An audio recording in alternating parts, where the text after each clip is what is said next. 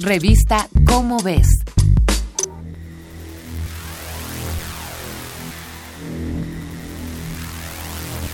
México, 14 de febrero de 2044.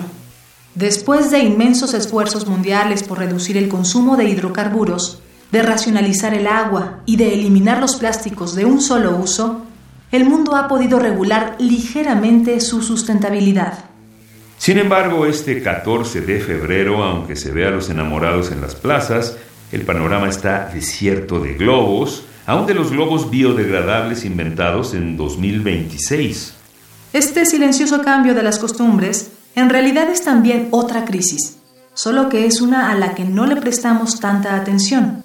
El helio, el platino, el rodio, el paladio y el fósforo empiezan a escasear a nivel mundial.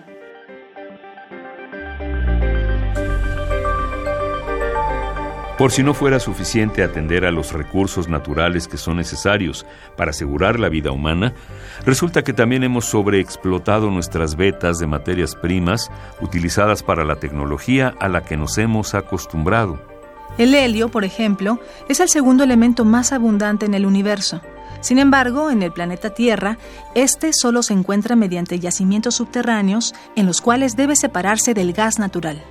Su precio, por lo tanto, cada año va en aumento, mientras que las empresas de novedades para fiestas empiezan a buscar un sustituto que sea más rentable que aprender a recuperar el helio de la atmósfera. Un fenómeno similar de alza de precios se da en los convertidores catalíticos, los cuales ayudan a que el dióxido de carbono expelido por los motores de los automóviles sea levemente menos dañino para el ser humano. Muchos de estos catalizadores se realizan a partir de metales como el platino, el rodio y el paladio, cuyos yacimientos son en realidad muy escasos en la superficie terrestre. Reducir el uso del automóvil no solo ayudaría a bajar las emisiones de gases de efecto invernadero en nuestra atmósfera, también serviría para evitar que en un futuro estos metales desaparezcan de nuestra lista de consumo. El litio es otro de los elementos que día con día ha aumentado su uso en nuestra vida cotidiana.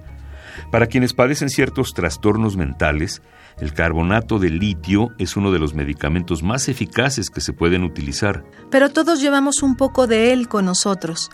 Las baterías de computadoras portátiles, tabletas y celulares están hechas de litio, así como los relojes de pulsera, las calculadoras, las cámaras y los autos eléctricos. En la actualidad no se ha declarado una emergencia por escasez de litio, pero es un ejemplo de cómo podemos detectar una crisis a tiempo antes de sufrirla.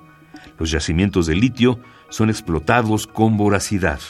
Si no empezamos a reciclar las baterías y componentes de litio, en poco tiempo veremos un alza desmesurada en los precios de estos aparatos cotidianos.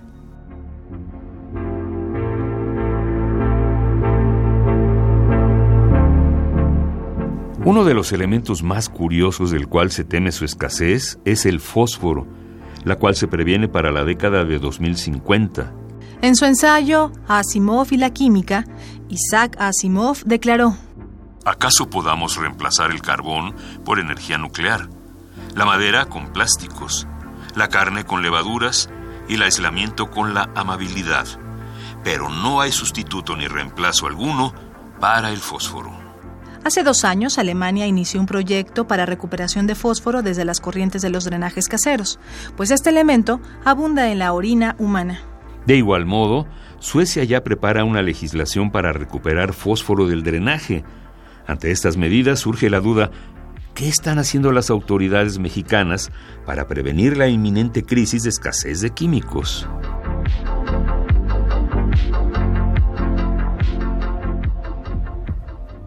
Esta es una coproducción de Radio UNAM y la Dirección General de Divulgación de la Ciencia de la UNAM basada en el artículo Elementos Químicos en Peligro, escrito por Benjamín Ruiz Loyola. Si deseas saber más sobre la utilidad de ciertos químicos, consulta la revista Cómo ves, la publicación mensual de divulgación científica de la UNAM. Revista Cómo ves